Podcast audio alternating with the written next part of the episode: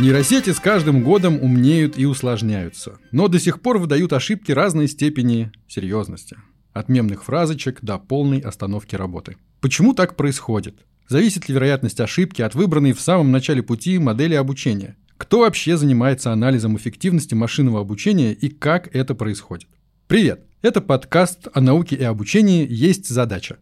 Меня зовут Георгий Свиридов. Сегодня мы с вами отправляемся в увлекательное путешествие по принципам и нюансам методов обучения нейронных сетей. Поможет нам в этом пути исследователь Яндекс Research Максим Рябинин. Яндекс Research – это команда, которая проводит научные исследования в машинном обучении мирового уровня. Его голос вы еще услышите. А пока начнем с самого-самого начала. История нейросетей начинается задолго до появления компьютеров. В конце XVIII века немецкий математик Карл Фридрих Гаусс впервые применил метод наименьших квадратов, простейшую модель машинного обучения. Разумеется, ни Гаусс, ни Чарльз Пирс и Рональд Фишер, которые использовали данные для построения прогнозов в XIX веке, ни другие почтенные умы того времени не планировали изобретать обучаемых роботов, беспилотные автомобили, системы распознавания лиц и многое другое. Но с появлением компьютеров математические модели стали находить себе применение. Во время Второй мировой войны впервые зародилась идея об электронном мозге. В 1949 году канадский нейропсихолог Дональд Хебба опубликовал труд «Организация поведения», в котором рассмотрел роль нейронов в процессе обучения обучения. Так, разговоры об искусственном интеллекте вышли из сферы научной фантастики. Однако громоздкие машины, медленно ворочающие небольшими объемами информации, долго не могли вдохновить никого, кроме ученых, которые ими управляли. К концу 20 века общий энтузиазм поутих, хотя научные работы по машинному обучению все еще появлялись на конференциях и в научных журналах. Наконец, когда человечество уже почти забыло о мечте про искусственный разум, и вот это уже история про недавнее прошлое, в конце нулевых произошел прорыв – что же его вызвало? Внимание, правильный ответ. Мир нейросетей изменила технология распознавания речи. Вещь, которая сейчас, кажется, никого не удивить, тогда раскрыла людям глаза на очевидную выгоду от применения самообучающихся сетей. С тех пор нейросети научились работать со всеми видами контента – текстом, речью, фото и видео. Они начали писать код и музыку и даже находить опухоли. Однако чем более впечатляющими возможностями они овладевают, тем сложнее становятся технологии их обучения и заметнее становятся ошибки. Поэтому бок о бок с разработчиками, которые непосредственно занимаются обучением нейросетей, работают исследователи, изучающие модели обучения и совершенствующие принципы этого процесса. Как раз с такими людьми, исследователями Яндекс Research, мы общались, когда готовили этот подкаст. Исследователи машин ленинг – это как физики-теоретики в мире физики.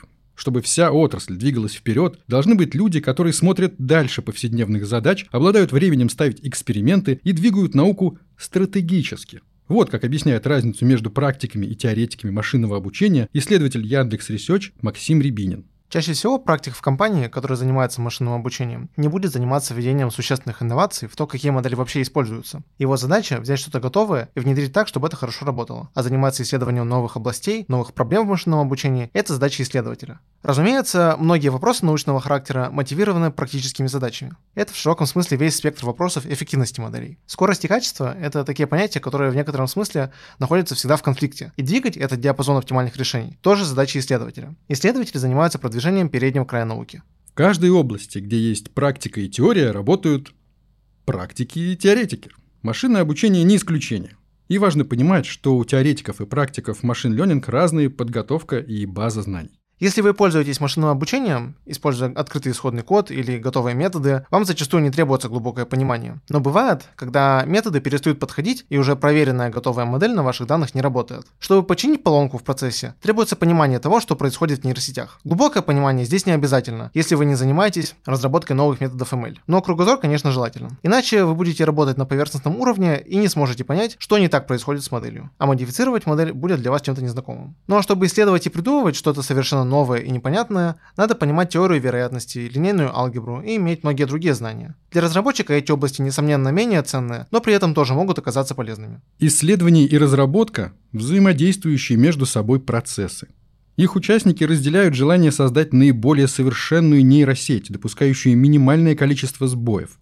В конце концов, сегодня машинное обучение – это не только наука в лабораториях, но и бытовые технологии, например, в медицине и авиации, там, где цена даже одной ошибки – может быть слишком высокой. Редко бывают случаи, когда модель постоянно работает с нужным качеством. Нужно понимать, почему ошибается модель, на каких типах данных она это делает и почему эти ошибки возникают. В первую очередь они возникают из-за того, что модель не отражает всей специфики задачи или в датасете не хватает данных. Это тоже является важным фактором анализа, который используется для исследования модели машинного обучения.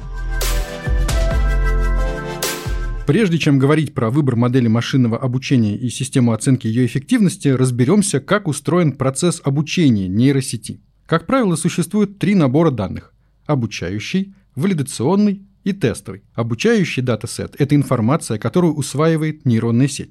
Второй – валидационный сет, необходим для того, чтобы оценить качество обобщения и, насколько это возможно, улучшить его. Наконец, тестовый датасет необходим для проверки нейросети на финальном этапе. Он не применяется во время обучения и становится своеобразной проверкой на прочность. Это общая схема. А затем начинается частная. Разумеется, вид данных в датасетах зависит от специализации будущей нейронной сети. Например, если мы говорим про картинки, нужна картиночная репрезентация. Если мы говорим про речь, потребуются спектрограммы, то есть изображение звука, которое можно скормить модель. Для текстовых данных нужен текст. Чтобы создать физические или химические модели, также существуют собственные отличающиеся от предыдущих входные структуры. Тип данных определяет репрезентацию, Репрезентация помогает определиться со структурой будущей нейросети. Кроме типа данных, большое значение имеет их количество. Оно поможет определиться с оптимальным размером модели. Если у вас много данных, можно обучить огромные алгоритмы с миллиардами параметров. Напротив, если у вас мало данных, нужно будет использовать другие архитектуры, а модель будет значительно меньше. Обработка данных требует мощностей. Обработка огромных массивов данных – огромных мощностей. Это не может не влиять на выбор архитектуры для будущей нейросети. Чтобы решить какую-то существенную задачу, может потребоваться собрать кластер, то есть построить суперкомпьютер. Особенно, если вы хотите решать конкретную трудоемкую задачу часто и переобучать большую модель. Исходить в выборе модели ML в плане железа нужно из того, какой размер модели вы хотите получить в итоге. Если это небольшая нейросеть, то вам понадобится простой компьютер с одной видеокартой. С большими экспериментами, моделями и данными ситуация другая. Вам нужно гораздо больше ресурсов. Тогда нужно идти к облачным провайдерам или закупать свои мощности. Я бы сказал, что главный вопрос здесь в том, сколько вы готовы заплатить, чтобы получить результаты экспериментов быстрее. По факту, с учетом ограничений в ресурсах, мы выбираем модель, а не наоборот. Не стоит думать, что под небольшой нейросетью имеется в виду нечто элементарное или не заслуживающее внимания. Материалы для передовых нишевых конференций могут создаваться и при помощи небольших мощностей. Экспериментировать и оттачивать нюансы удобнее на моделях, не предусматривающих миллионы различных параметров. В обычных научных работах чаще всего проводятся эксперименты на небольших ресурсах. Так что даже на домашнем компьютере можно проводить эксперименты с машинным обучением на обычной видеокарте и получать результаты, достойные хорошей статьи. Кроме ограничений на мощности, во время обучения важно учитывать будущий алгоритм работы.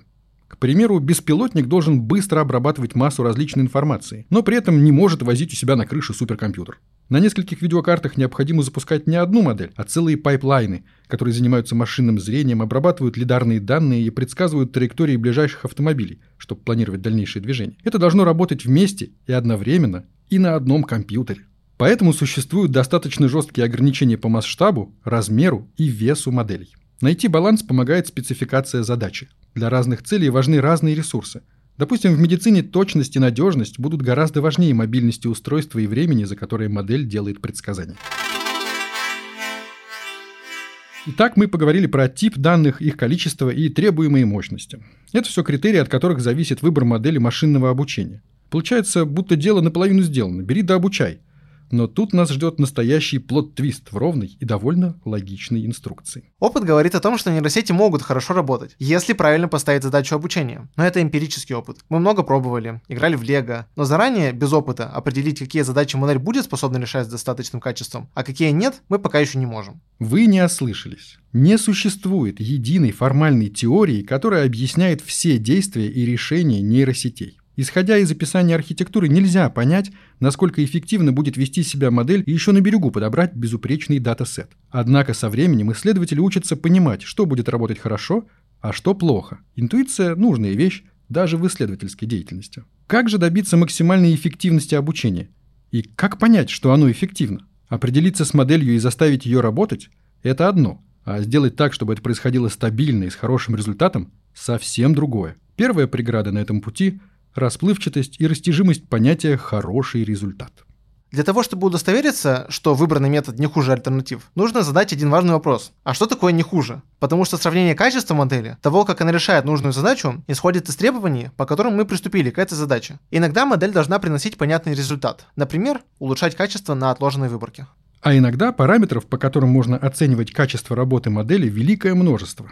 Кроме потраченных ресурсов, скорости и четкости, существует, например, понятие уклона – то есть характерный почерк деятельности, который может быть и багом, и фичей одновременно. Спорить о том, насколько это круто или не круто, можно бесконечно. Однако в вопросах бизнеса ответ стоит за цифрами. Стоит четко понимать, какой уклон приносит проекту пользу, а какой становится проблемой. Это понимание поможет в самом начале уточнить требования к будущей модели. Четко поставленная задача обеспечивает защиту от множества лишних проблем. Также до начала работы стоит определиться, действительно ли для решения конкретной задачи нужны нейросети. Иногда лучше всего работают линейные модели или вообще решающие деревья, а не нейросети. Разработчики пытаются строить большие нейросети, которые хорошо работают на табличных данных. Но такие нейросети значительно дороже, а исторически на этих данных лучше работает градиентный бустинг. Поэтому ваш прирост качества должен быть очень существенным по сравнению с бустинговой моделью. Если мы применяем нашу модель на данных, похожих на обучающий датасет, она будет вести себя хорошо и показывать высокую точность.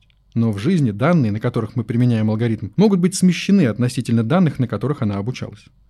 Еще несколько лет назад алгоритм Microsoft смог лучше, чем люди распознать речь, а модели DeepMind обыграли человека в Go, StarCraft и другие игры. Но все они работают на несмещенных выборках, а в жизни смещение есть везде и всегда. Что такое смещение, понять довольно просто. Представьте, что вы учились водить машину в Москве и приехали в Лондон. Здесь другие дороги, стиль вождения и вообще, машина ездит по другой стороне дороги. Неудивительно, что в таких условиях вы будете чувствовать себя менее уверенно. Иногда, вероятно, путать поворотники, иногда тормозить на перекрестках. Даже в стране с правосторонним движением, скажем, вы уже не в Лондоне, а в Нью-Йорке, шанс заблудиться и приехать не туда будет намного выше. За последние 10 лет люди научились создавать очень хорошие модели, которые показывают высокую точность на несмещенных данных. В 2012 году были популярны и обсуждались качественные модели самой большой базы изображений ImageNet. Разработать и изучить их было непросто. Но с появлением нейросетей, таких как AlexNet и последующих архитектур, качество ImageNet неуклонно росло. Если раньше мы говорили о приростах качества в десятки процентов, то сейчас речь зачастую идет о десятых долях процентов. Сейчас внимание сообщества приковано и к другим осям улучшения. Например, начали сравнивать модели по тому, сколько времени занимает их обучение, как быстро они работают и так далее. При рецензировании таких статей исследователи начинают гораздо больше внимания обращать на подобные аспекты. И все-таки, что делать с ошибками и как их отследить? Как разобраться, почему нейросеть выдала сомнительный результат на конкретный запрос и возможно ли вообще интерпретировать выходные данные? Проблема здесь в том, что человеческое понимание причинно-следственных связей отличается от того, как их видит нейросеть. С нашей точки зрения было бы просто и удобно задать вопрос «почему?» и получить ответ «вот потому и потому». Но вместо простых слов модель выдаст тысячи цифр, которые едва ли укажут на конкретные обучающие данные, создавшие проблему. Иногда нам нужно не постфактум интерпретировать созданную модель, а заложить в нее прозрачность. Сделать серый ящик, который имеет понятные компоненты и может показать, опираясь на что модель принимает те или иные решения. Понимать, на чем основывается предсказание, крайне важно, например, в медицине, где нейросети участвуют в постановке серьезных диагнозов. Безосновательное суждение в таком случае было бы опасным и жестоким. Мы хотим понимать, почему нейросети принимают какие-то решения, и выразить это так, чтобы люди смогли это осознать. Потому что если мы сможем получить какое-то математическое объяснение, которое само по себе будет абсолютно неинтерпретируемым, оно будет говорить, на что модель смотрит и на что опирается, но это будет слабо транслироваться в терминах нашей, человеческой интуиции. Но интерпретируемость не всегда приоритетна. Иногда она может только усложнить процесс работы альтернативная точка зрения на этот вопрос. Есть задачи, в которых интерпретировать модели нет необходимости, потому что они не требуют глубокого понимания того, как устроены предсказания. Если мы можем понять те причины, по которым модель ошибается, как и почему она осуществила то или иное предсказание, является уже второстепенным вопросом. Теперь поговорим о том, как разобраться в причинах ошибок модели машинного обучения. Для этого сперва необходимо выяснить, когда именно она ошибается. Первый набор инструментов – автоматическая оценка качества работы модели. Второй – ручная оценка. Если мы тестируем алгоритмы генерации текста, изображения или звука, используются автоматические метрики. Они обладают понятными недостатками, которые не удается решить, просто создав более хорошую метрику. Часто приходится опрашивать людей, просить их сравнивать разные модели и узнавать, какие, по их мнению, работают лучше. Существуют различные метрики точности. Например, метрика качества предсказания, которая меняется в зависимости от задачи. В классификации изображений это доля правильных ответов. В генерации текста – дискретные метрики, которые оценивают, насколько ваш текст производит вероятность распределения или насколько ответы алгоритма совпадают с ожидаемыми. Однако, если алгоритм синтезирует изображение или голос, сложно оценить качество получившейся картинки или звука. Только люди могут сравнить несколько примеров и сказать, какой им нравится больше. Впрочем, это не абсолютно объективная оценка.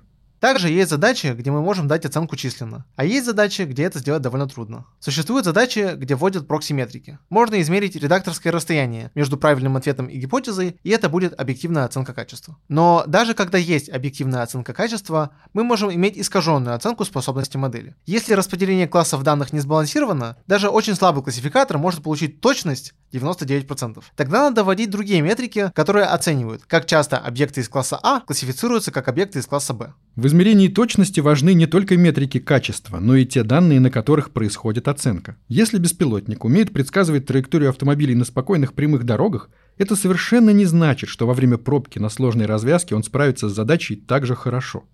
Именно поэтому валидационный датасет должен быть составлен с учетом максимального количества сложных ситуаций, с которыми предстоит столкнуться модели. Есть хитрые схемы валидации для последовательных данных в машинном обучении. Например, когда вы прогнозируете тренд, простая кросс-валидация, которая разбивает данные на произвольные сегменты, вряд ли поможет. Больше интересует близкий сценарий к тому, как модель будет применяться. Это разбиение по времени. Вы можете показать нейросети первые три месяца статистики и посмотреть, что она предскажет на четвертый месяц. Эта схема работает с нарастающим объемом данных во время обучения. Если вы дослушали подкаст до этого момента и не работаете с машинным обучением, вероятно, вам может быть интересно, как попасть в эту сферу. Для работы с машинным обучением вам прежде всего понадобится увлеченность. Заниматься абстрактными исследованиями будет тяжело, без интереса к задаче. Если интерес есть, то следующий шаг – базовое техническое образование. Первых двух курсов технического вуза будет достаточно, чтобы понять, как работают нейросетевые модели. Также будет полезно прослушать курсы по машинному обучению, чтобы понимать, что оно из себя представляет. Нужно уметь программировать и понимать, как устроены фреймворки и библиотеки для машинного обучения, чтобы реализовывать и улучшать нейросети. Конкретные книги порекомендовать сложно, ведь они не успевают за такой быстрорастущей отраслью. Существуют фундаментальные книги, например, Probabilistic Machine Learning Кевина Мерфи или Deep Learning от Яна Гудфеллоу, Йошуа Бенджио и Аарона Курвиля. Но о прорывах последнего года-двух они вам не расскажут. Поэтому важно стараться быть в курсе новой информации. Так что заходите на сайт Академии Яндекса. Там много материалов, которые помогут погрузиться в профессию. Это был подкаст «Есть задача» – проект о науке и обучении. С вами были я, Георгий Свиридов, и эксперт выпуска, исследователь Яндекс Research Максим Рябинин. До новых встреч!